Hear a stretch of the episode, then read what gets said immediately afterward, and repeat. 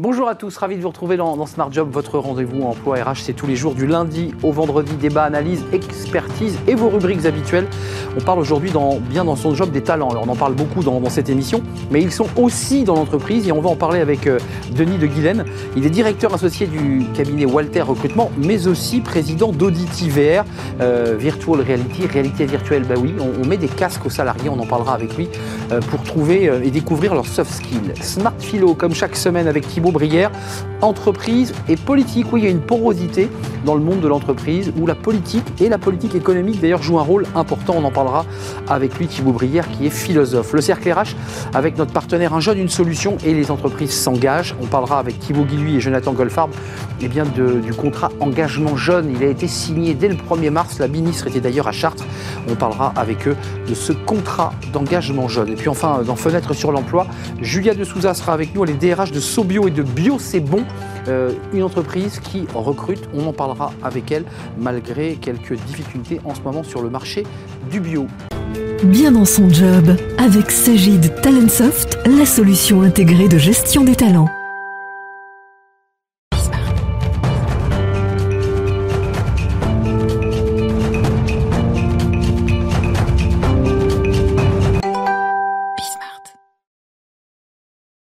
Bien dans son job, avec mon, invité, euh, Denis de Guilaine, merci d'être avec nous. Vous êtes le directeur associé au cabinet Walter Recrutement et président d'Auditi VR, Virtual Reality, réalité virtuelle. Vous avez fait toute votre carrière, ou presque, euh, dans le recrutement, euh, dans les DRH. 36 ans. 36 euh, ans. ce qui est intéressant, là, on va parler avec vous des, talents, parce qu'on en parle beaucoup, c'est la guerre des talents, on se les arrache. Vous, vous partez d'un postulat, et on va bien sûr parler de cette réalité virtuelle, elle joue un rôle. Vous partez du postulat que d'abord, les talents, les entreprises doivent les trouver à l'intérieur de l'entreprise. Ça, ça c'est vos enjeux. Oui, tout à fait. Alors, euh, bon, bien évidemment, euh, en tant que directeur associé aussi du cabinet Valter depuis trois ans, les talents, on va les chercher à l'extérieur et c'est notre, c'est ce que nous confie comme mission nos, nos clients aujourd'hui. Mais euh, et ce sur tout le Grand Est, hein, puisqu'on est le siège est basé à, Nancy, à Metz pardon, et on a des bureaux à Nancy, euh, Colmar, en Strasbourg, et un bureau à Paris depuis quelques années. Et euh, bien évidemment, aujourd'hui, euh, une des problématiques auxquelles sont confrontées, à laquelle sont confrontées toutes les entreprises, c'est la problématique du recrutement. Vous le savez, c'est valable pour les grandes entreprises, c'est valable pour les PME, pour les ETI, pour les artisans. Donc vous dites à vos clients, il faut les chercher à l'extérieur, mais allez donc fouiller, chercher chez vos collaborateurs.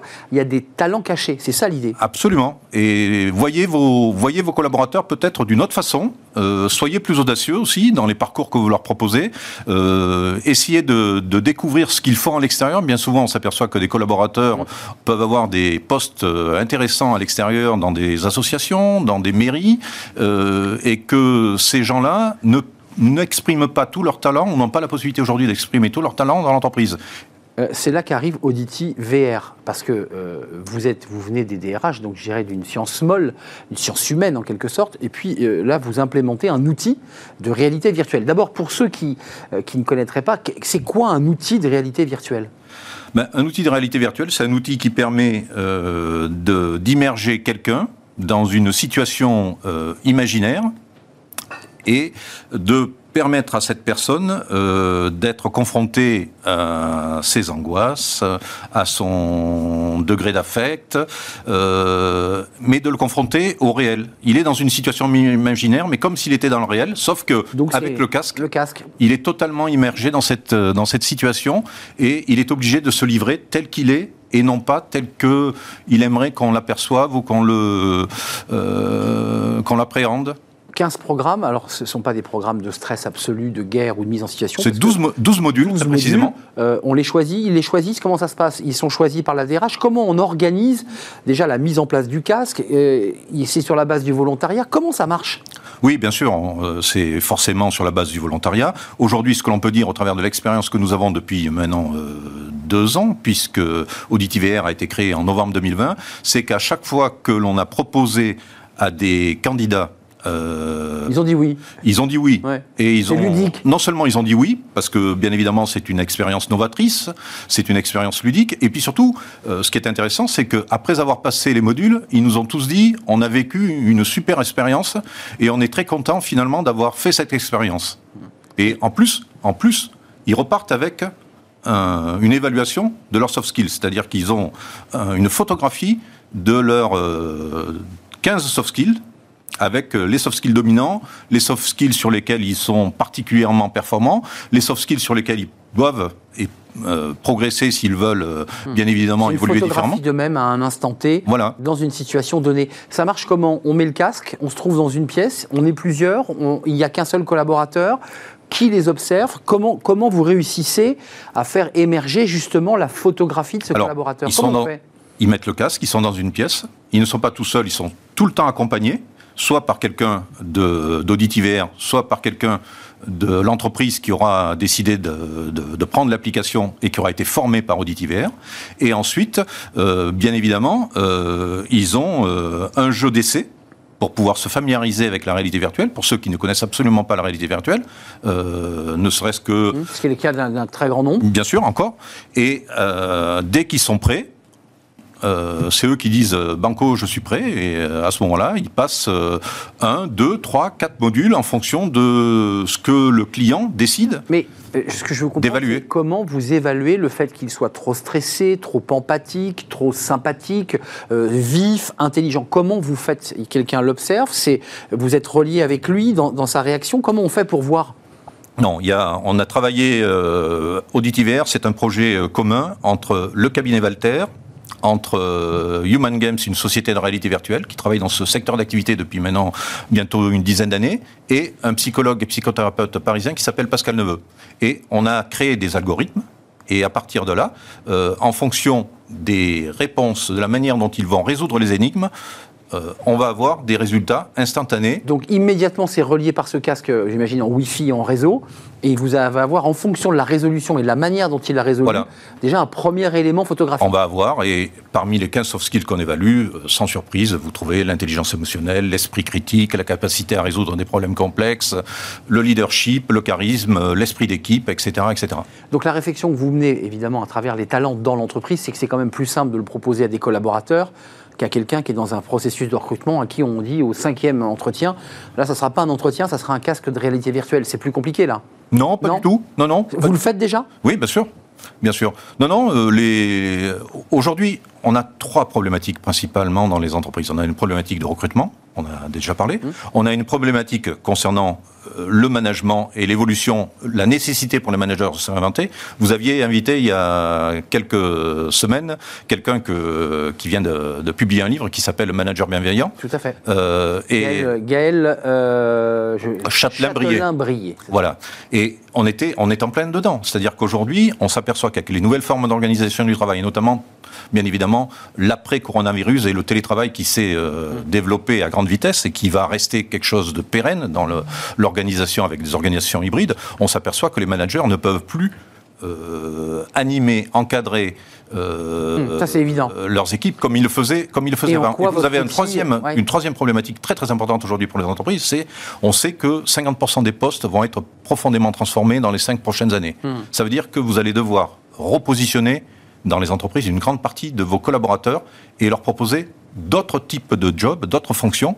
Et bien évidemment, euh, au-delà des compétences techniques, c'est plus simple de bien préparer cette évolution future si vous savez également quels sont leurs soft skills dominants et quels sont les soft skills sur lesquels il faut les faire progresser en fonction de l'évolution que vous allez décider pour eux. Donc ça veut dire que vous travaillez sur un service entier, un, groupe d'une quarantaine de personnes. Euh, est-ce que le manager met le casque aussi? Est-ce que lui se plie euh, au jeu des soft skills ou est-ce que ce ne sont que pour les collaborateurs? C'est intéressant aussi de faire jouer le manager. Non, mais bien sûr que ça... Tout le monde, tout le monde met le casque. Bien, bien évidemment. Et aujourd'hui, vous savez, le type de demande que l'on reçoit de la part des entreprises, c'est de dire dans nos séminaires de, management, où on a des, des, journées comme ça consacrées aux, mm. managers avec un certain nombre de conférences, on aimerait intégrer votre euh, application pour le côté ludique et pour permettre aussi, euh, pour faire prendre conscience à nos managers qu'il faut de plus en plus qu'ils prennent en compte leurs leur euh, soft skills, qu'ils travaillent là-dessus pour pouvoir demain euh, évoluer en fonction des attentes de leurs collaborateurs. Denis de Guilaine, ça veut dire qu'à l'issue de ce processus de modules, donc ils peuvent en faire 2, 3, 4, j'imagine pas les 12 en, en, même temps. Enfin, ça,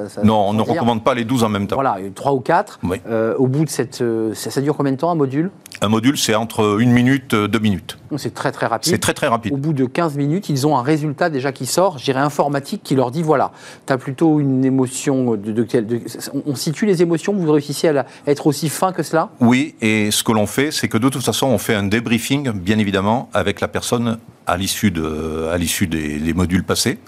Et euh, aujourd'hui, on est en train de mettre sur pied avec des sociétés, une société de formation parisienne, une, euh, formation pour aider les gestionnaires de carrière ou les responsables de ressources humaines qui feront passer les tests derrière leurs collaborateurs euh, ou à leurs candidats euh, de pouvoir euh, donner et apporter aux, personnes qui auront passé le test euh, tout un tas d'informations complémentaires. Avant de nous quitter, que les choses soient bien comprises, une fois que ce casque a été mis, les modules faits et, le, résultat rendu, j'imagine que les DRH ont parfois des surprises, se disent tiens, cette personne-là, J'aurais jamais cru qu'elle ait ce résultat sur ce type de soft skill. C'est ça l'intérêt de votre casque, c'est qu'on révèle des attitudes, des comportements que l'entreprise n'avait pas détectés. C'est bien cela. Absolument, tout à fait et ce qui permet, euh, ce qui permet d'imaginer euh, d'autres, d'autres parcours d'évolution pour, euh, pour la personne. Et puis, encore une fois, je reviens sur votre. Moi, je l'aurais bien mis votre casque. Hein. Si vous l'aviez apporté, j'aurais volontiers bah, essayé de mettre votre casque. Si vous me réinvitez, je vous l'apporte. Et évidemment, c'est, c'est, tentant d'essayer le casque. Et, je reviens juste pour votre invité du 17 février. Disait, ah, vous l'aimez bien, Gaël. Hein. Aujourd'hui, il faut que les gens se marrent. les, les, jeunes ont besoin de se marrer dans les entreprises. Et aujourd'hui, ce qui est intéressant au travers d'une application et d'un outil comme AuditiVR, c'est qu'on arrive à faire en sorte que les gens euh, se marrent, prennent, passent un très très bon moment, et en plus et en plus, on leur apporte tout un tas d'informations. Ils se découvrent. Ils se découvrent. Ouais, une sorte de photo d'eux-mêmes, c'est évidemment assez troublant. Merci Denis de Guilaine d'être venu nous Merci rendre à vous.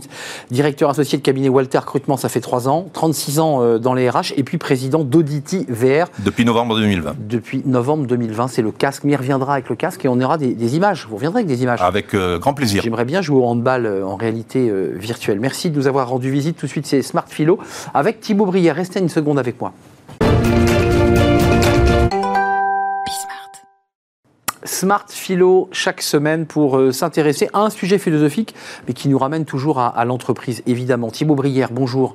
Merci d'être avec nous, conseiller en management, expert des nouvelles formations euh, de travail et philosophe.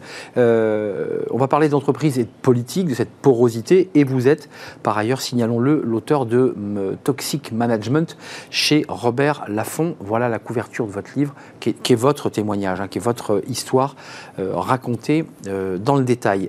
vous avez choisi de nous parler de ce sujet, évidemment, campagne présidentielle, à moins de 35 jours du, premier tour. Euh, c'est quoi l'idée? C'est qu'il y a une porosité de plus en plus importante dans, le, les mots du politique et, la façon dont l'entreprise les reçoit? Comment vous envisagez la, problématique philosophique sur ce sujet? La, problématique, en fait, c'est essentiellement, enfin pour moi, euh, le fait que les entreprises, souvent, ignorent qu'elles sont une réalité politique. Que lorsque l'on est manager, en fait, c'est une fonction politique. On a affaire non pas simplement à des animaux sociaux, euh, comme le seraient les blattes, les termites ou les, ou les loups, mais on a affaire à des hommes libres. Et gouverner des hommes libres, eh bien, c'est faire de la politique. Et donc, euh, au sein d'une entreprise, tout est politique. C'est une communauté politique. Et donc ça, il faut en être euh, bien conscient et on ne l'est que trop peu. On essaie de réduire le politique en fait à une gestion du social la plupart du temps. C'est une gestion de flux, d'entrée, de sortie, euh, une gestion de la ressource humaine. Et donc en avoir conscience, c'est également du coup euh, réaliser que l'on a affaire à un régime politique. Alors, il y, a des mots quand même qui sont arrivés dans le vocabulaire depuis 2017, la Startup Nation, euh, l'idée qu'avant la classe politique était une classe globalement embarquée, toute une carrière dans la politique, ce qui est de moins en moins vrai. On a des hommes politiques et des femmes qui, qui font des navettes, c'est d'ailleurs souvent critiqué, entre le privé et le public et, la politique. Euh, les choses évoluent. Euh, en quoi le mode de management à l'œuvre peut, en fonction d'une entreprise évidemment, peut influencer, alors on va très loin là, hein, le, vote des salariés? Ça a eu d'influence d'ailleurs alors, il y a eu des études qui ont été menées, des études euh, très sérieuses par des, personnes du CNRS dans les années 1990, qui sont parvenues à montrer qu'il y avait une, corrélation, un lien direct entre le type de management, le type d'organisation du travail et, d'une part, les représentations des personnes, les opinions plus ou moins libérales, euh, plus ou moins ouvertes à la société, au changement, et par ailleurs, euh, récemment, donc ça c'était les études de Jorge Munoz et de Patrick Guillol dans les années 1990, c'est dans un papier publié en 1998 que ça, ça a été montré, cette influence. Et par ailleurs, récemment, en février 2022, le statisticien et, euh, et, économiste de la DARES, Thomas Coutreau, mmh. a montré a montré que euh, le, le, type de, de management, d'organisation du travail déterminait directement les, les, votes des salariés. Et que, par exemple, euh, cher Arnaud, plus l'environnement va être, on va dire, autoritaire, plus les gens vont avoir tendance à voter, par exemple, euh, pour, les extrêmes pour des extrêmes, pour des extrêmes, pour des, des, des, des, candidats en tout cas représentant justement une forme de discipline forte, et inversement, des environnements plus participatifs, plus lâches en termes de, directivité du travail vont avoir tendance à voter euh, davantage pour euh, Yannick Jadot, pour Emmanuel Macron, euh, par exemple près de 40% des électeurs se situent, en tout cas indiquent dans les sondages vouloir voter à l'extrême droite, ce qui voudrait à l'envers dire que ce sont des gens qui évoluent dans un modèle plutôt autoritaire et que la société, donc même dans l'entreprise, est devenue de plus en plus dure, ce qui paraît paradoxal en fait, puisqu'on nous parle beaucoup de télétravail, euh, d'organisation plus souple. Il y a un décalage entre la réalité et entre le discours et entre le discours et la réalité? Ben oui, force est de constater euh, effectivement que l'environnement, l'environnement de travail, la plupart du temps, euh, est gouverné de manière assez directive et avec une forte, une forte présence du contrôle. Et ça, ça doit nous alerter sur le type de régime politique à l'œuvre dans nos entreprises. La plupart du temps, on n'est pas bien conscient du fait que lorsqu'on est salarié d'une moyenne ou d'une grande entreprise, on passe près de 70% de son temps éveillé sous un régime qui est celui du despotisme éclairé. Plus ou moins éclairé, mais visiblement ça passe relativement bien. Et... mieux que quand on est citoyen. Pour le coup, on se révolte quand on est citoyen, mais on ne se révolte pas quand on est dans l'entreprise. Exact. Oui, tout à fait. C'est ça. C'est ça. Donc c'est effrayant. C'est ça dont il, dont il mais ça veut notre dire acclimatation finalement à ce type de, de, gouvernement. Mais ça veut dire que euh, les, les, citoyens, lorsqu'ils franchissent le pas de l'entreprise, s'acclimatent mieux ou, ou acceptent mieux finalement ce despotisme éclairé? Oui, il y a sans doute à la fois des contreparties. La contrepartie, c'est un travail, c'est une sécurité, c'est une forme de bien-être, c'est de la reconnaissance sociale. C'est tout cela dans une certaine mesure que l'on achète. Et force est de constater qu'entre euh, le balancement entre la liberté et la sécurité, eh bien, bien souvent, euh, la sécurité, l'instinct de conservation euh, l'emporte. Et euh, en tout cas, voilà, mais néanmoins, ça ne doit pas cesser de nous interroger sur euh, la séparation des pouvoirs qu'il y a dans l'entreprise, sur... Euh, Alors, pour, faire contrepoint à ces sociétés un peu autoritaires, voire autoritaires, ou pratiquant un despotisme éclairé, il y a quand même de plus en plus de politiques au sens législatif qui rentrent dans l'entreprise. la loi Pacte, un certain nombre de mesures, j'allais même dire presque les règles imposées aux salariés sur les, les règles sanitaires liées au Covid. Enfin, le, le, les lois le politique est de plein pied aussi dans l'entreprise, au-delà des organisations. Alors le politique est de plein pied dans les entreprises, mais parce qu'il y a une sorte de... L'entreprise vient comme combler un vide c'est-à-dire que l'entreprise se saisit aujourd'hui de problématiques qui auparavant ne, relevaient pas d'elle. Elle s'en souciait pas. Relevaient de la puissance publique, clairement. Et aujourd'hui, euh, il y a une forme de militantisme de plus en plus actif et décomplexé, explicite de la part des entreprises, euh, au profit de telle ou telle cause, à tel point que l'on peut se demander si on ne peut encore euh, être salarié d'une entreprise sans prétendre faire en même temps de la philosophie ou de la politique et être simplement là pour répondre à des besoins clients. Enfin, vous nous dites une entreprise qui s'engagerait à 150% pour une cause, et si un salarié de l'entreprise considérait que cette cause n'était pas juste, il se, retrouverait, il se retrouverait implicitement en situation délicate. Il serait, il serait un peu le mouton noir. Quoi. Bien sûr.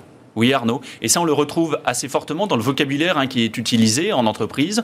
On souhaite avoir des gens alignés, qui est des gens qui adhèrent à la mission, à la raison d'être, à l'ambition de l'entreprise, hmm. à l'ambition sociétale.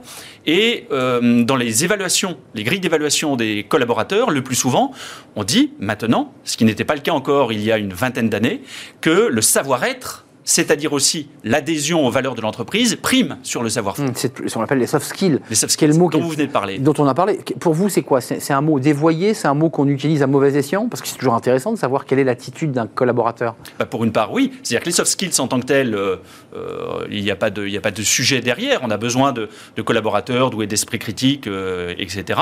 En revanche, on va mettre dans l'objet soft skills des choses qui n'en relèvent pas comme l'adhésion à une certaine conception politique, à une certaine idéologie. Et ça, me semble-t-il, ça ne devrait pas relever des soft skills.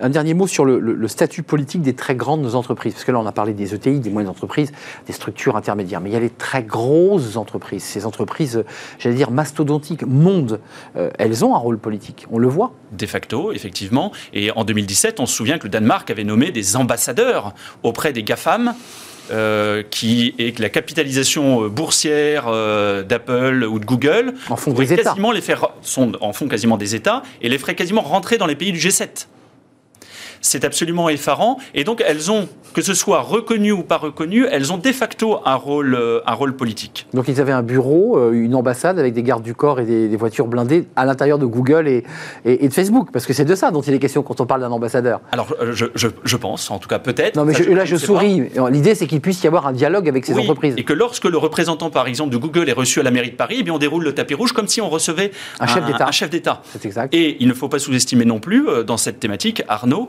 la capacité d'influence sur les législations, tant au niveau national qu'au niveau européen, par le lobbying des entreprises. C'est-à-dire que, dans ce que l'on vient de dire, les entreprises, dans leur rôle politique, façonnent à la fois les représentations, les opinions politiques, pour une part, de leurs membres, mais aussi leur environnement législatif. Hmm.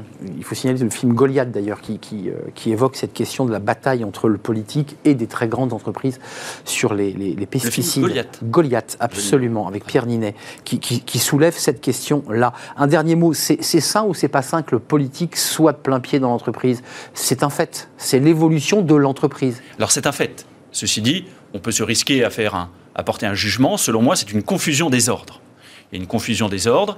Et euh, à terme, euh, veut-on développer un nationalisme entrepreneurial?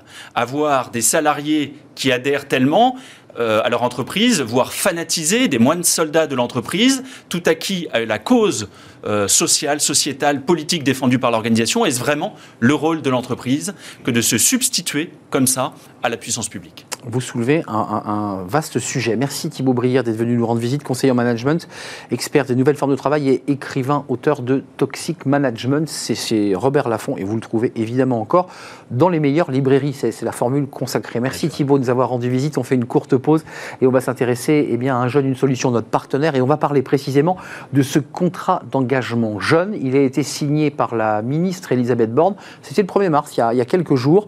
Euh, comment marche-t-il? À quoi sert-il? Euh, À qui est-il destiné Notamment aux jeunes les plus éloignés de l'emploi? On en parle dans quelques instants avec nos invités et notamment avec le haut-commissaire Thibault Guilluy.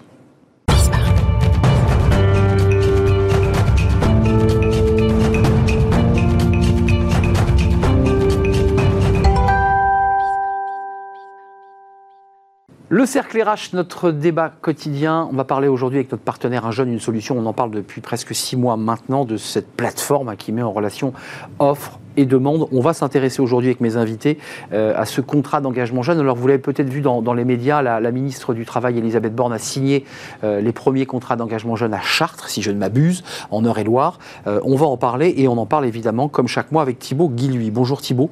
Bonjour. Ravi de vous accueillir au commissaire à l'emploi et à l'engagement des, entreprises. Vous êtes évidemment impliqué, très impliqué dans ce contrat d'engagement jeune et on parlera des entreprises parce que c'est mm. important.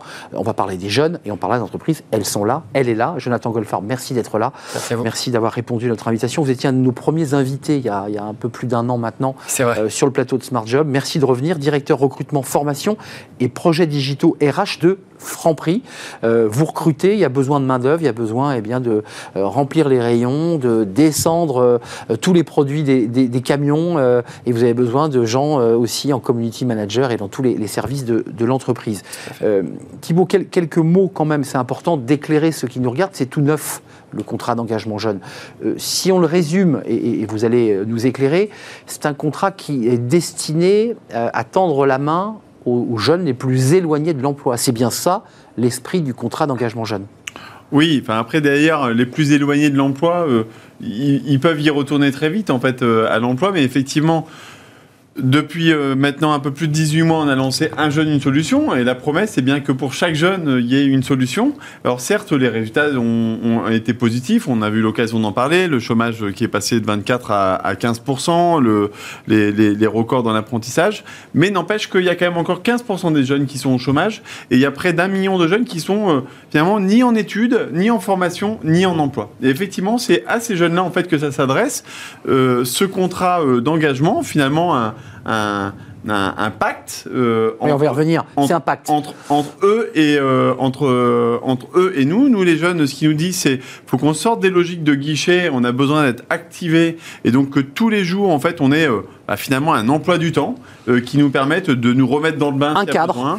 Un cadre, euh, reprendre confiance en soi par euh, tous les moyens possibles, euh, des ateliers collectifs, du sport, tout ce qu'on tout ce qu'on veut, mais qui va faire que ok, on se remet, on se remet, on se remet dans dans la confiance et puis dans l'emploi. C'est la formation, c'est la remise à niveau s'il faut, passer un permis de conduire, faire aussi un maximum d'immersion professionnelle. Très important. trouver sa voie, trouver un emploi, c'est bon pour tout le monde. Quelques chiffres, et je donne la parole à Jonathan Goldfarb, quelques chiffres importants concernant le, le contrat d'engagement jeune. Alors, il avait été fixé 400 000 euh, contrats d'engagement, mais vous dites, vous Thibault, et on va le voir, c'est bien au-delà. C'était minimum. L'idée, c'est de toucher tous les jeunes, évidemment. Euh, jusqu'à 500 euros, jusqu'à 500 euros d'allocation par mois, euh, ça c'est important. Puis 15 à 20 heures, et ça vous l'évoquiez, 15 à 20 heures d'activité minimum par semaine, et ça, ça peut aller de 6 à 12 mois. Euh, on ne se trompe pas sur. C'est bien, c'est bien l'esprit, et ça peut même aller encore plus loin. euh, Oui, bah, si l'idée c'est hein. que ça prenne le moins de temps possible, c'est aller le plus vite possible à trouver sa voie et son emploi. Mais pour certains, bah, ça va prendre quelques semaines ou quelques mois. D'autres plus long. D'autres, même on peut même euh, pousser un petit peu euh, dans certaines situations, au-delà de 12 mois jusqu'à 18 mois, si c'est nécessaire. Ce qui est important, c'est un de ne pas perdre son temps, ni pour le jeune, ni pour l'entreprise, ni pour la Des société. formations garage, vous savez, on l'a souvent entendu. C'est oui, j'ai fait une formation, mais bon. Voilà. Mais de temps en temps, il, enfin, voilà, il vaut mieux éviter de monter l'escalier 4 à 4, euh, hop, une marche après l'autre, Mm. et c'est comme ça que ça fonctionne aussi et que c'est solide. Les entreprises, c'est important. Je sais que Thibaut Guilluy est sensible à l'implication, euh, l'implémentation des entreprises, Jonathan Goldfarb, de, de Franprix. Comment vous le regardez, ce dispositif Et est-ce que vous dites, nous, on a les bras grands ouverts pour accueillir, faire de l'immersion Parce que les jeunes, souvent, disent Je sais pas où je veux aller, je ne je connais pas le secteur. Je sais pas. Ça, c'est important d'ouvrir les entreprises. Ouais, tout à fait. Je pense que par rapport à ce dispositif, il y a deux mots qui viennent à l'esprit, c'est efficacité et pragmatisme. On est vraiment dans une dynamique aujourd'hui où il faut aller au plus court et euh, au plus efficace et réussir à proposer aux jeunes un dispositif qui leur corresponde bien. Et c'est vrai que nous, chez Franprix, de manière générale, euh, les jeunes ils grandissent avec nous, on est dans les quartiers, on est dans les pieds d'immeubles et donc forcément, on est les premiers jobs sur lesquels ils ont envie de, de Bah, s'essayer. La première entreprise où ils poussent la porte pour dire Vous pourriez me prendre en stage Vous C'est pourriez... vrai. Exactement. Ouais. Et, et donc c'est vrai que ces dispositifs-là sont, sont- sont très flexibles pour nous et nous permettent vraiment de proposer des découvertes et des immersions euh, bah, à des futurs collaborateurs, des futurs directeurs, des futurs euh, managers opérationnels. Vraiment, on est dans cette dynamique-là de, de- de l'insertion. Euh, quelques chiffres encore, parce que c'est important de comprendre comment les choses vont se passer. Il y a deux piliers qui sont importants, mais il y en a d'autres. Pôle emploi, les missions locales. Ça, c'est important de le, préciser. Elles vont piloter, mais il y a tout le réseau associatif, faut pas les oublier. Euh, et puis, il y a les entreprises. Comment tout ça va, s'impliquer et se mettre en chaîne pour que cela fonctionne? Parce que c'est l'enjeu. Ouais. Bah, au-delà même des structures, mais bon, c'est vrai que évidemment Pôle Emploi et Mission Locale sont, euh, sont, je dirais, un petit peu la colonne vertébrale de l'accompagnement. Mais le premier élément de la promesse du contrat d'engagement, c'est un référent unique. C'est quelqu'un qui euh, va euh, démarrer la relation avec le jeune et qui va le suivre jusqu'à ce que le jeune ait trouvé son autonomie et trouvé un emploi. grâce à une application. Parce Oui. que pour le coup, c'est intéressant de le dire, les jeunes sont le nez souvent devant le sur le téléphone, ils recevront des pushs, Oui, des oui. notifications. Tiens, t'as manqué le rendez-vous. Tiens, Alors, tu en as un. Il y a, la- relation humaine d'abord, et puis qui, euh, qui permet de rendre aussi le, le, le job en fait du conseiller plus intéressant parce que euh, c'est plus un guichet où on envoie un puis l'autre et puis ça passe, euh, on ne sait pas finalement Qui anonymise, ouais. Hmm. Et donc, euh, du coup, euh, on a peut-être moins de jeunes à accompagner, mais par contre, on va faire des, des points avec lui toutes les semaines. On va s'assurer que, que, que tout avance bien, que les engagements qui ont été pris sont, sont tenus, ajuster après la composition bah, de l'agenda, hein, parce que pour certains, il faudra plus de formation, plus de remise à niveau, plus d'expérience professionnelle.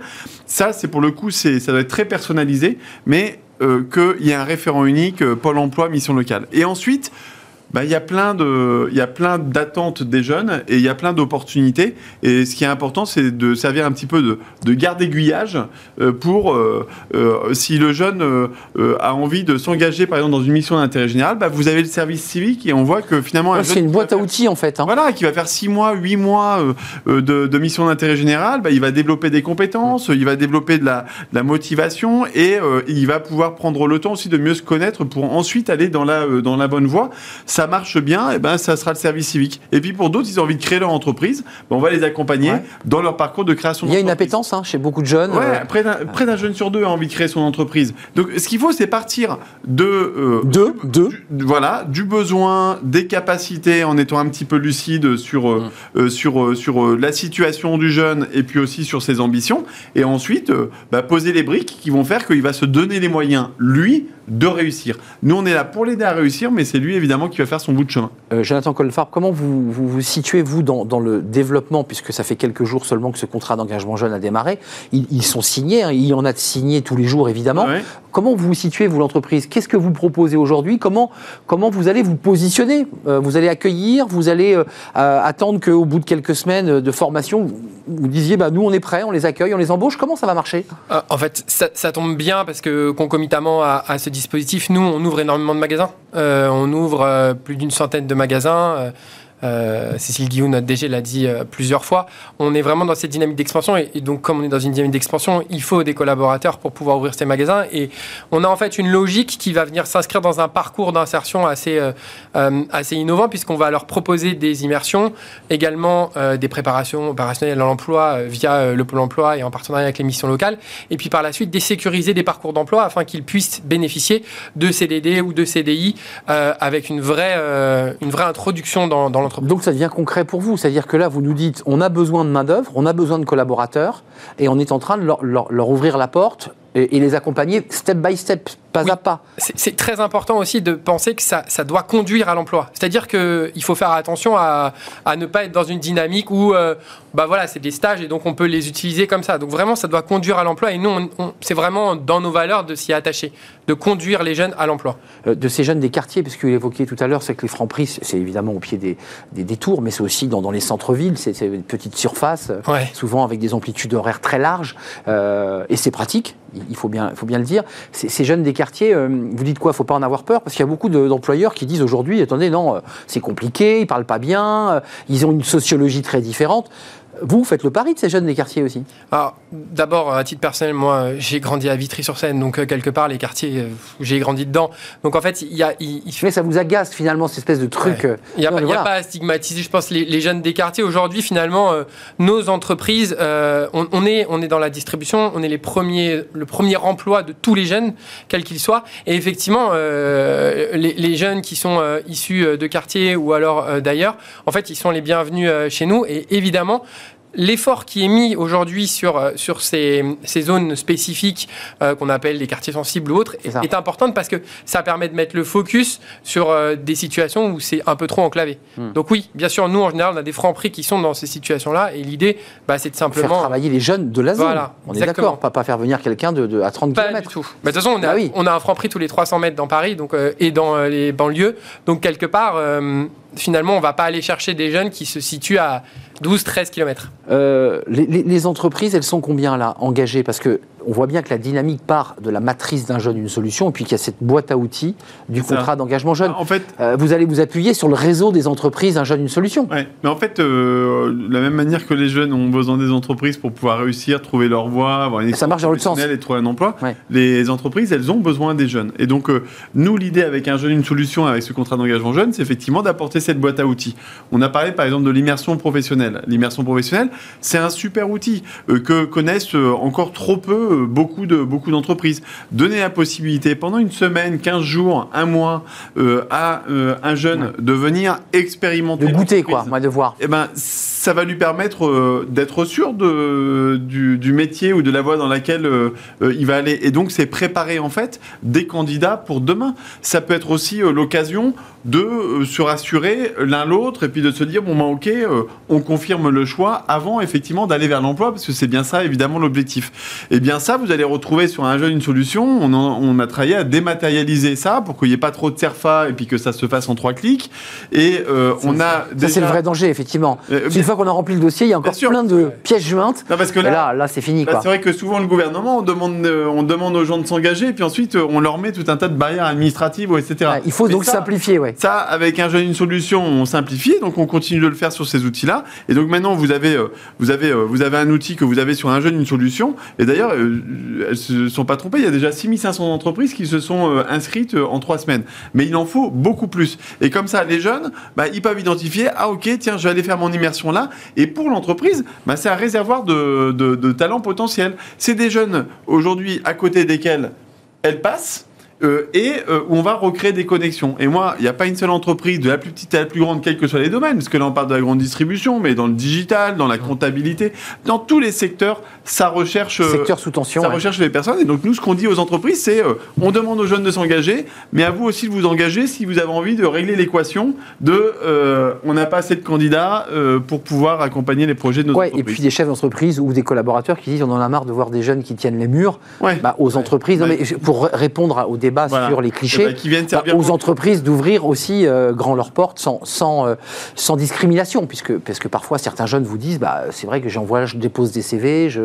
bon, bah, personne ne me répond. Enfin, Non, je- c'est- c'est vrai. C'est la vérité. Ouais, complètement. Et puis il y, a il y a quelque chose qui était assez, euh, comme, comme, comme je disais tout à l'heure, c'était il y, a- y une- il y a une dynamique qui était très difficile administrativement, avec plein de documents. Et d'ailleurs, il y a encore un peu de travail sur les sigles PMSMP, PEI, PEC, PAE, enfin tous ces, ces, tous Ça ces, tous éléments. On, on- on- on- c'est vrai qu'on on s'y retrouvait pas. Et là, c'est vrai que ça, ça, ça facilite et ça permet de- d'avoir une bonne vision. Euh, après, moi, ça me fait penser à quelque chose. Il y, a, il y a encore très récemment, on a lancé une PEI spéciale sur Alors, la partie POI Ah, pardon, Préparation. préparation opérationnelle à l'emploi. à l'emploi, vous l'évoquiez tout à l'heure, d'accord. Ouais, désolé. Non, non, mais c'est important de nous éclairer. Mais après, d'ailleurs, le truc, c'est simple en fait, hein, sur la POE, enfin, le euh, POE individuelle ou collective, c'est justement de dire, de temps en temps, vous trouvez un bon candidat, mais il n'a pas tout à fait les compétences, euh, C'est ça. quand même, pour, pour voir comment ça Il a les soft skills, mais il faut le former un peu exemple, vous techniquement. cherchez Quoi. un cuisinier, vous avez quelqu'un manifestement qui est motivé, Motivé. pour devenir, mais euh, il maîtrise pas euh, les 70 gestes de base de la cuisine.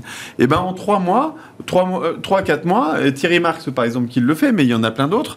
Et ben euh, le, le, le jeune ou le moins jeune d'ailleurs va se va avoir une formation et très concrète et qui fait que du coup quand il arrive dans la cuisine, bah, pour le chef cui- cuisinier, il a quand même déjà quelqu'un qui maîtrise quand même les Mais- gestes de base et qui peut intégrer euh, dans son équipe. Thibault vous a coupé en plein vol, mais vous étiez en train de nous expliquer que vous lanciez ce PO, plan d'accompagnement à l'emploi en boucherie, c'est ça? Ouais, mais oui, c'est ça, il a raison. En fait, c'est vraiment un C'est la même chose. En fait, c'est un sas. Ouais. Au même titre que les entreprises euh, ont besoin de se rassurer, les jeunes qui entrent dans une formation ont besoin de se rassurer aussi. Et aujourd'hui, depuis quelques temps, enfin, l'artisanat, c'est quelque chose qui est Oui. quand même relativement euh, désinvesti. Et c'est vrai que ce- ce- ces dispositifs permettent de proposer à des jeunes des nouvelles voies qui sont pour moi des voies royales, hein, parce que quelque part, aujourd'hui, quand on est bouché dans la grande distribution, et- c'est un pont d'or. Vous passez d'un établissement à un autre. hein. Bah, on est chassé, ouais, c'est vrai. c'est vrai, c'est vrai. C'est la vérité. Mais, mais nous, on a effectivement lancé ce dispositif qui nous a permis, euh, pendant trois mois, effectivement, d'avoir cette, euh, ces jeunes qui viennent faire euh, la découverte du métier de boucher. Et derrière, là, ils sont en CQP boucherie parce que ça permet de, de certifier et de rendre le parcours en- employable, en fait. Et, et- derrière, et ça fait découvrir des métiers auxquels les jeunes, peut-être en formation scolaire, et ils n'auraient pas été orientés ou guidés, parce qu'il y a aussi un débat de l'orientation initiale où on n'emmène pas forcément le jeune vers la boucherie. Exactement. Enfin, je veux dire, il y a, voilà, le professeur ou celui qui oriente parfois oublie euh, les métiers manuels. Enfin, c'est pas faux de le dire. Euh, et donc là, vous les reprenez en main et à la sortie, ils ont un vrai diplôme. C'est c'est diplômant. Ah oui, C'est alors c'est certifiant. effectivement. Certifiant. Euh, parfois, on peut aller vers un CAP et donc ça devient diplômant. Euh, Ça les certifie en tout Ouais. cas dans, dans l'aptitude à pouvoir exercer le métier de boucher. tout à fait. D'une certaine manière, c'est pas, c'est presque pas le sujet en fait. Ce qui est important dans euh, dans, dans la boucherie, c'est que euh, partir sur, parfois sur une formation ou même sur un apprentissage. On a beaucoup parlé d'alternance Oui. ici. Oui. Mais une alternance, parfois, c'est un an, C'est deux ans, et ça peut paraître loin pour quelqu'un. Par Mhm. contre, Deux ans, c'est loin pour un jeune. Ça, Ah oui. Ouais, vraiment. En tout cas, dans, dans- dans- dans certains cas. Là, euh, ils vont démarrer euh, dans l'opération de Franprix. Bah, c'est un engagement ou trois mois de formation et après j'ai le CDI, j'ai le contrat de travail. Ouais. Et Mentalement, c'est pas pareil, ouais. c'est pas pareil. Alors, Et ce qui empêche pas, d'ailleurs, il y en a beaucoup euh, d'ailleurs qui finalement disent ah bah tiens j'ai le goût mais j'aimerais bien aller plus loin, puis Mm. passer mon CAP de charcutier ou etc. Et donc ils vont continuer euh, en apprentissage ou sous d'autres formes. Mais vous avez amené quelqu'un qui avait potentiellement le talent, le potentiel, la passion, vous l'avez amené au métier. Euh, ce qui est Ouais. euh, radicalement différent du comportement habituel et traditionnel, je dirais, des ressources humaines, qui Oui. était de se dire Cherche la compétence. je cherche la compétence, Et on la trouve sur le marché du travail? Elle n'est pas là, la compétence. Donc, faut la faire, à faut la de la créer. fabriquer Exactement. ensemble. Avec des soft skills, des jeunes dynamiques, motivés, qui ont été préparés quand même à travers Mais des formations. hein. Il y en a, enfin franchement, ouais, il y en a plein. Ouais, vous les En fait, croisez, vous êtes sur le mais- terrain, hein, vous les voyez. Oui, non, mais c'est, enfin, je sais pas si. euh, Oui, bien sûr. Nous, nous, ça fait lien avec euh, aussi notre méthode de recrutement qui se base uniquement sur, sur les valeurs, effectivement. Mais c'est vrai qu'on est, euh, on développe les potentiels que, que les collaborateurs ont en fait. Et c'est vrai que euh, ce qui a été dit est, est très vrai, c'est-à-dire que on, on- à travers une PMSMP, un stage de 6, 7, 6, 7 jours, derrière, on peut décrocher tout de suite un CDI. Après une POI, on peut décrocher tout de suite un CDI ou une. Pareil. En fait, on est vraiment dans une dynamique de, de tremplin, en fait. Je pense que c'est Ouais, ça, c'est ça, c'est c'est un tremplin, tremplin. vers l'emploi. Un- on met le pied à l'étrier, puis ensuite on est lancé parce que ça remet quand même sur les rênes des gamins ou des jeunes, les- filles et et garçons, déceptions. euh, qui vont construire leur vie après. hein. Et les déceptions parfois qu'on peut avoir, parce qu'on a tous euh, recruté des gens qui, à un moment donné, montraient peut-être pas forcément la motivation, etc. Mais souvent, c'est aussi un défaut d'orientation. C'est qu'en fait, on est bon dans ce qu'on aime. Et donc, euh, euh, si, si finalement, on, a présenté à une personne juste le métier d'employé libre-service, comme si c'était l'alpha et l'oméga de sa vie, Ouais, il y a qu'il n'y avait pas métiers. d'autres opportunités, et que c'est pas euh, un boulot qui lui plaît Mm. parce que c'est physique, La relation parce que client, y a la euh. relation client, etc. Bah, il va pas être bon et il va pas être euh, très assidu, il va pas s'impliquer ou etc. Et donc on va pas s'y retrouver. C'est pour ça que dans le contrat d'engagement jeune, ce qu'on veut, c'est aussi multiplier les expériences parce qu'on préfère que quelqu'un prenne le temps d'aller faire 15 jours d'employé libre-service euh, chez Franprix Pour être sûr que c'est pas pour lui, euh, pour être sûr que c'est pas pour ou lui. pour lui, ou qu'il adore. Ouais. Euh, Ou, ou que euh, ou, ou qu'il adore ou que ça mais l'inverse est aussi bon pour Bah Franprix parce que important. vaut mieux euh, vaut mieux en fait avoir des gens qui ont un petit peu de vocation en fait là-dessus. Ça implique quand même que du coup les entreprises jouent le jeu et se disent c'est un bon investissement que d'aider les jeunes à trouver leur voie quitte à ce que de temps en temps ça marche et puis de temps en temps ça sera pour Bah, un, si je m'autorise, c'est aussi un investissement social, au-delà de l'intérêt pour l'entreprise de, de créer de la richesse Mm. et, et de faire grossir son chiffre d'affaires, c'est aussi un investissement social, de valeur, c'est ce que vous évoquez. Oui, L'entreprise, elle est dans la société, elle vit dans notre monde. C'est vrai que pour le coup, euh, là, euh, ce dispositif, il permet de donner un coup d'accélérateur. Après, il faut avoir l'ADN et les valeurs qui vont avec en termes Ah oui. d'insertion et d'ancrage social Ah euh, comme société. Et nous, c'est ce qu'on défend depuis assez longtemps. Après, pour rebondir, ce qui est assez intéressant aussi, c'est que même si euh, ils font des, des- des- des découvertes et que ça leur plaît pas, parce que ça peut arriver et c'est normal. Ici, ils ont passé un bon moment et qu'ils s'en rappellent, et ben, une fois qu'ils auront acquis d'autres compétences, d'autres découvertes, Ouais, ils peuvent. ils reviendront deux ans plus tard et ils se diront Ah, moi j'avais fait un stage, là, ça s'est bien passé, Ouais. et je reviens. Parce qu'ils ont aimé l'environnement. Exactement. C'est aussi une question de maturité, parce que c'est bon, c'est des jeunes de, de 16, on est d'accord, hein, à 25 ans, Mm. 29 lorsqu'on est en situation de handicap, on ne l'avait pas précisé. Euh, quelques chiffres, c'est important, parce que vous avez évoqué ces 6500 entreprises Mm. référencées. Ce n'est qu'un début, hein, c'est Ça, c'est c'est ça, le début, hein. Par exemple, sur l'immersion, on a plus de 30 000 entreprises qui sont engagées dans un jeune solution. Et jeudi dernier, avec la ministre Elisabeth Borne, on a signé euh, un accord avec euh, euh, 42 filières professionnelles. Et donc, c'est déjà plus de 3 millions de salariés qui sont, euh, euh, enfin, de- 3 millions de, un secteur qui représente plus de 3 millions de salariés qui sont déjà embarqués. Donc, euh, donc euh, la dynamique, elle est là. En fait, euh, c'est juste euh, que l'enjeu, vous savez, moi j'aime bien de deux problèmes faire une solution. Et on a plein de jeunes qui cherchent leur voie et qui euh, parfois ont le sentiment en fait que personne ne veut d'eux. Et d'ailleurs parce que les entreprises ont parfois la mauvaise habitude Bah de oui. ne pas répondre euh, aux candidatures. Ça, c'est un gros sujet aussi, hein. Un- non mais c'est un, vrai sujet, je pense, Oui, oui. qui est pas très bon pour. Ouais. euh, Pas chez nous. Ouais. euh, Bah, ça, c'est un sujet que vous, vous traitez effectivement. Hein. et, et qui L'offboarding, l'onboarding. euh, collectivement il faut qu'on le collectivement il faut qu'on le travaille bah parce oui, que c'est vrai. Candidature C'est humiliant. qui- voilà c'est euh, pour et- un jeune. Ah oui, complètement. Et, et, et donc, euh, et donc, euh, et donc, en tout cas, c'est c'est bon pour les jeunes qui cherchent, parce qu'on en a près d'un million quand même qui sont quand même encore en recherche. Et puis de l'autre côté, bah, pour les entreprises, à chaque fois qu'on a fait une connexion, bah, c'est un problème de moins, parce que c'est quand même aujourd'hui le problème numéro un des entreprises, c'est quand même le recrutement et la guerre des talents. Euh, Vous en êtes tout là très concrètement avant de nous quitter sur vos recrutements parce que vous dites que vous lancez donc tous ces programmes d'accès à l'emploi. Euh, il y a le, le contrat d'engagement jeune. Vous êtes très impliqué aussi sur un jeune une solution.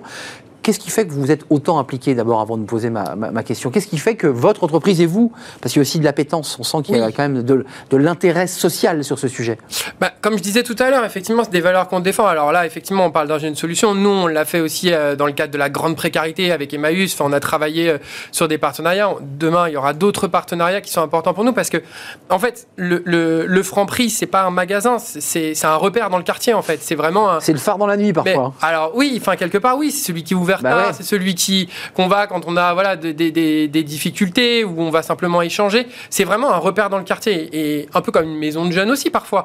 Donc euh, on, n'essaye pas de se substituer, mais simplement d'aider avec le pouvoir qu'on peut avoir à influer sur euh, bah, ce côté ancrage citoyen parce que c'est un peu notre, notre credo en fait. Des lieux enracinés dans des espaces euh, qui, peuvent être des quartiers mais des centres-villes de, de, grandes villes. Vous évoquiez Paris.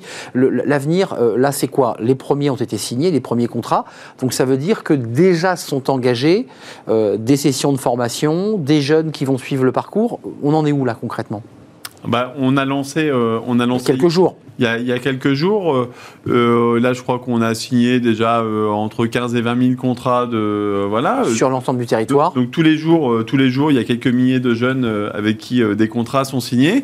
Mais derrière les contrats, l'idée c'est pas de faire une politique du chiffre.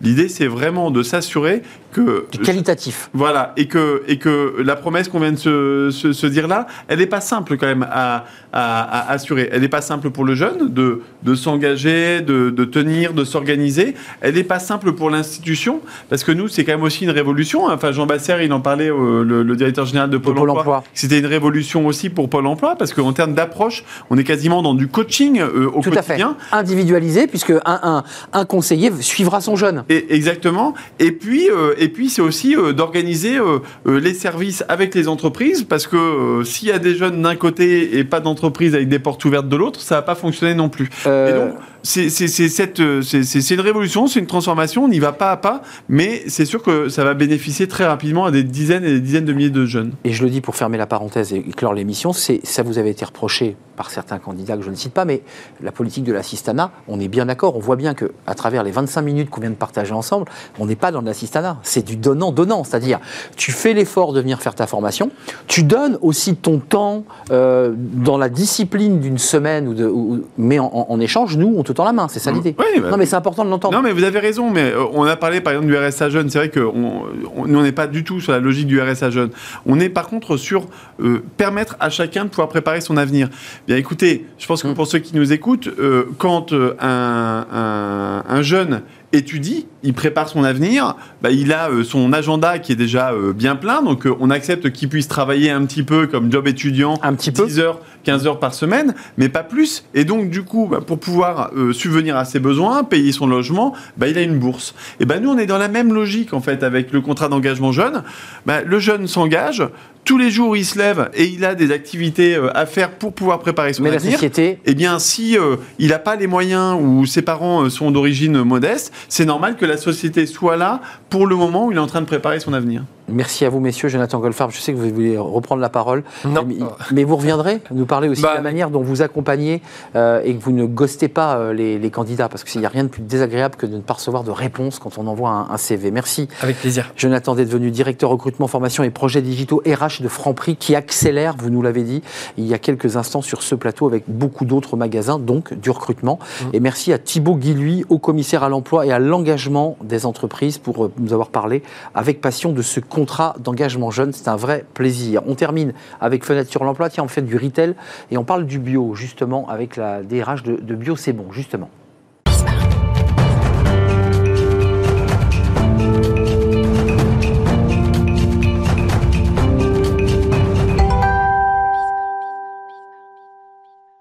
Fenêtre sur l'emploi, on parle recrutement dans cette euh, rubrique, on en parle avec euh, Julie de Souza. Bonjour Julie. Bonjour. DRH de Sobio et de Bio C'est Bon. Alors vous allez tout nous expliquer, hein, parce que c'est deux enseignes qui euh, elles-mêmes appartiennent au groupe Carrefour, dont vous êtes vous-même la, DRH et qui pilotez donc les RH de ces deux structures bio, on l'aura compris. Alors vous avez forcément vu ces enseignes Bio C'est Bon dans, dans, les grandes villes, à Paris notamment, et puis Sobio qui, qui est né à, à Bordeaux. Juste un tout petit mot, parce que je trouve ça toujours intéressant d'avoir des DRH et de savoir un peu d'où ils viennent. Votre parcours est quand même assez exemplaire. puisque vous avez globalement toujours travaillé dans la grande distribution, mais vous avez quand même commencé comme chef de rayon. Et à l'époque, il n'y avait pas de rayon bio, vous me le confirmez. Il n'y avait pas de Il rayon. avait pas de rayon bio, ça n'existait pas encore. hein. J'ai commencé il y a 12 ans en grande distribution, donc dans une ancienne concurrente, et euh, en tant que chef de rayon. Et puis j'ai évolué euh, au sein de cette enseigne pour euh, être responsable aux ressources humaines. Et ensuite, j'ai quitté bah, cette enseigne pour rejoindre Sobio en 2019. Et donc j'ai pu connaître l'entreprise familiale qui était Sobio euh, Bordelaise donc. hein. avant le rachat de Carrefour et euh, ensuite euh, bah, la pleine expansion qu'on vit euh, actuellement. Alors, une augmentation du nombre de collaborateurs, c'est de 260 à 1000, euh, 1300. 1300. Environ. Vous accélérez encore. Oui. D'abord, un petit mot, parce que ça, c'est un sujet qui est dans l'actualité pour la DRH que vous êtes. Les magasins bio fonctionnent, les gens consomment du bio, mais depuis le Covid, on l'a vu, les chiffres sont nets. Le- le- le- L'achat euh, en vrac a considérablement baissé. Alors, comment vous faites? Comment ça se passe dans les magasins pour vous? Qu'est-ce que vous dites à vos collaborateurs? Alors là, je dirais c'est du commercial, mais ça a une implication quand même sur le, sur le chiffre d'affaires. Bah, sur le chiffre d'affaires, forcément, avec l'impact du Covid, euh, ça Bah oui. a eu un impact. Alors, euh, au premier confinement, on a vu euh, les euh, clients se rapprocher des magasins de proximité, donc ça nous a plutôt servi euh, pour, euh, pour nos magasins, se rapprocher plutôt du vrac aussi. Après, le contexte sanitaire a fait que bon, on achète un peu moins de vrac parce qu'on a peur. Bah, on touche aussi, pas, euh, bah oui. Exactement. Donc, il a fallu repenser un petit peu nos, nos méthodes commerciales. Mais aujourd'hui, on voit que quand même euh, le vrac repart et euh, euh, la bio dans son ensemble, euh, voilà, dans nos magasins en tout cas, euh, repart en termes de chiffre d'affaires aussi. Alors, Julie, au-delà de votre parcours et des difficultés, je dirais, conjoncturelles liées au Covid, votre mission quand même, parce que c'est là où, où ça se complique pour nous, grand public, c'est Sobio, Bio C'est Bon, qui appartiennent à Carrefour. Votre boulot quand même, c'est à la fois de recruter, Oui. mais c'est de créer une, une- une culture d'entreprise commune. C'est ça. Euh, L'une est bord- euh, bordelaise, familiale, Bio C'est Bon est parisienne. Comment on fait là? C'est quoi vos stratégies? C'est Comment vous bâtissez une culture commune avec deux enseignes qui gardent pour l'instant leurs deux marques? Alors, on regarde les deux marques. Après, les deux enseignes se- sont très proches, mine de rien, l'une de l'autre, avec une ADN euh, très forte. euh, Parce que quand on travaille dans la bio, en tout cas nos salariés, quand ils viennent chez nous, c'est pour euh, des valeurs. Donc, euh, que ce soit à Sobio ou Bio, c'est bon. On le sent. Ceux qui Exactement. nous accueillent dans vos magasins, Exactement. c'est des gens impliqués. Tout à fait. Mm. Et c'est ce qu'on va rechercher avant tout lors du recrutement. Euh, avant un diplôme, on va rechercher euh, ce savoir-être, cette envie de conseiller le client, de... parce qu'on est des petites structures, qu'on soit à Sobio ou Bio C'est Bon, on est environ euh, 10 personnes par magasin, donc on doit créer cette proximité qui est différente à la grande distribution. Donc les deux enseignes sont quand même très proches. La différence, c'est que les Bio C'est Bon sont plutôt implantés en centre-ville, alors Oui. que les Sobio sont implantés en périphérie. euh, Plutôt dans les zones commerciales. Exactement. On, on- on est Enfin, dans- zone commerciale, pas forcément, mais en périphérie des, des grosses métropoles. Des grandes euh, métropoles. pour, euh, Euh, Il y a deux volets qui sont importants. Euh, L'un qui est lié à l'éthique, c'est les circuits courts, c'est l'idée de vous appuyer euh, sur des agriculteurs euh, et de travailler en local. Ça, c'est vraiment votre volonté. Euh, il y a combien de- de- d'agriculteurs engagés là, dans votre réseau là?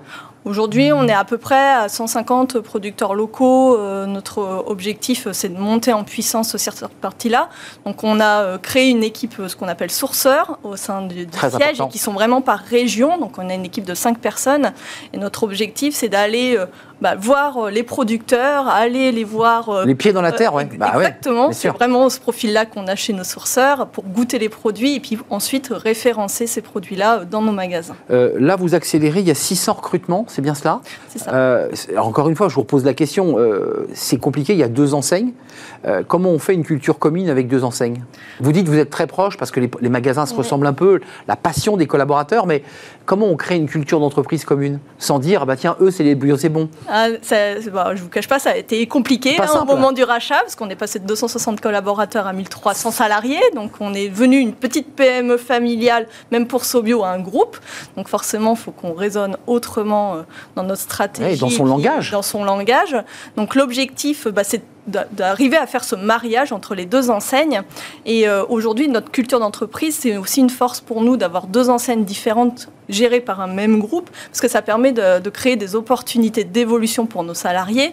Euh, si on veut demain être mobile en région, bah, comme aujourd'hui on a des magasins SoBio qui sont plus implantés, ça permet aussi d'avoir une mobilité pour nos collaborateurs, d'être dans des magasins plus grands et puis aussi d'évoluer sur différents statuts qui n'existent pas aujourd'hui à Biocémon. Et de diversifier aussi la possibilité d'avoir dans les magasins plus de légumes, dans d'autres des rayons boucherie. J'imagine qu'il y a aussi un travail de réflexion quand même, de, qu'il n'y ait pas de redondance, j'imagine. Oui, on est un peu différenciant entre les deux enseignes. Sobio, on a un vrai parti pris sur tout le pôle santé, euh, beauté mm. euh, chez nous avec des naturopathes. Euh, et donc on va rechercher ces profils-là qu'on a un peu moins chez les bio Et puis aussi des, personnes qui vendent tout ce qui est charcuterie, traiteur, fromage, boucherie dans les Sobio. Et, et bio on va être voilà, plus sur du rayon traditionnel. Euh, dans, une crise, excusez-moi, vous allez penser que je pars de très loin, mais comme celle qu'on traverse en Ukraine avec cette guerre et cette invasion, euh, ça a une incidence aussi, parce que là, on commence à dire qu'on va reprendre du charbon euh, pour compenser le, gaz si d'aventure les Allemands s'arrêtaient. Est-ce qu'on n'est pas en train de remettre un peu en question finalement tous les dogmes qu'on avait, la manière de se nourrir, de se dire après tout, bon, il faut faire des efforts. Est-ce que ça ne risque pas d'impacter le bio finalement? Alors là, pour vous répondre, c'est un peu trop tôt. Ce qui est sûr, c'est que même avant qu'il y ait malheureusement euh, cette guerre, on était déjà un petit peu impacté aussi euh, hmm. dans les modes de consommation qui sont différentes euh, auprès de nos clients. Vous le ressentiez on, le ressent aujourd'hui, le pouvoir d'achat des Français est quand même difficile aujourd'hui avec la crise sanitaire, maintenant la, guerre en Ukraine. Donc il y a une vraie réflexion qu'on doit avoir au sein de notre entreprise, avant tout pour nos collaborateurs. Qu'est-ce qu'on fait pour eux au sein de notre entreprise pour valoriser le pouvoir d'achat? Ça, c'est une vraie réflexion aujourd'hui et des choses vont être mises en place au sein de l'entreprise. Et pour nos clients, bah, comment on se positionne au niveau des prix et de, cette stratégie? Alors je ne suis pas allé vérifier, mais SoBio et, Bio c'est bon groupe, euh, on voit bien deux enseignes, enfin, c'est une entreprise à mission. Enfin, vous, êtes, vous êtes sur le chemin ou pas Ou est-ce que vous réfléchissez à cette question-là? Parce que vous avez la mission de nourrir convenablement avec des produits de qualité, mm. Euh, j'allais dire le moins cher possible. C'est compliqué, ça C'est ça la, mission? Bah, La mission, en tout cas, notre euh, volonté, c'est quand Sobio a été créé, notamment, c'était de rendre la bio accessible à tous. Mmh. Donc ça, c'est de toujours continuer dans Et ça, le pari est gagnant, ça, de ce point de vue-là. Exactement. Après, nous, notre exigence, c'est de référencer des produits qu'on ne retrouve pas en grande distribution conventionnelle, parce que la grande distribution... Ils vous concurrence et Exactement, nous concurrence. Donc pourquoi venir chez nous avec euh, tel... chercher tel produit, avec tel label? Et aujourd'hui, voilà, on mise vraiment sur les super labels qui fait vraiment la différence chez nous, parce qu'on refuse certains produits, certaines marques, parce qu'il y a tel composant et c'est à nous maintenant de le communiquer à nos clients. Euh, pour, euh, Oui, ça, vous avez intérêt d'ailleurs à communiquer. J'imagine que tous les collaborateurs sont aussi des ambassadeurs et des relais. Il y a eu un débat sur les carottes, je pense aux carottes, mais à tous les produits bio venus d'Espagne, mais qui sont finalement cultivés avec les mêmes conditions industrielles qu'un produit traditionnel. Euh, ça, c'est un débat que vous soulevez finalement à travers ça. Oui, oui bah, tout à fait. Après, notre objectif, c'est d'abord de faire du français. C'est notre objectif premier, de se positionner sur, ce point-là. Euh, donc, on a vraiment, euh, comme vous le dites, euh, à, nos collaborateurs qui soient vraiment ambassadeurs et qui comprennent pourquoi on référence tel produit, pour qu'ils l'expliquent aux clients, pourquoi on a refusé certains produits dans nos magasins que nos clients ne retrouveront pas parce que ça ne fait pas partie de nos valeurs. Et donc ça, c'est important, je pense, de l'expliquer. Et puis, il y, a un débat sur le prix et le pouvoir d'achat, vous l'évoquez. le bio reste encore un petit peu au-dessus en termes de prix, donc mmh. c'est compliqué, il faut pouvoir le justifier. Tout à fait, exactement. 600 recrutements, il faut aller sur l'onglet euh, SoBio euh, et Bio c'est bon. Donc il n'y a, pas un onglet commun pour l'instant. Non, et puis il n'y aura pas dans. voilà, chacun reste chez soi tout en étant dans la même entreprise. Ce sont bien deux enseignes distinctes parce qu'on a des euh, candidats qui veulent travailler qu'à Bio c'est bon parce qu'ils sont en centre-ville, ils ont. Oui, c'est pas la même sociologie. Non, et puis la culture de l'entreprise est un peu différente quand même malgré cela euh, sur les deux enseignes. Les magasins Bio c'est bon, ce sont vraiment des magasins de quartier où on va créer de la proximité avec nos clients, donc. Mais c'est pas la même chose. C'est un peu différent des magasins Sobio. Merci Julie de ça. C'est une mission difficile hein, que vous avez à faire, hein, d'unir tout en gardant les identités de chacune mm. des deux entreprises, Bio C'est Bon euh, et Sobio. 1300 euh, collaborateurs et bientôt 600 supplémentaires. J'imagine que les recrutements ont déjà commencé, évidemment. Merci d'être venu nous, rendre visite. Euh, c'est la fin de notre émission. C'est un vrai plaisir de la, partager avec vous, cette émission. Merci à Benjamin à la réalisation. Merci à, Saïd pour le, son. Merci à Fanny Griesmer, évidemment. Et merci à notre ami qui faisait l'accueil invité. Merci à vous, je serai là demain, évidemment. Portez-vous bien d'ici là, bye bye.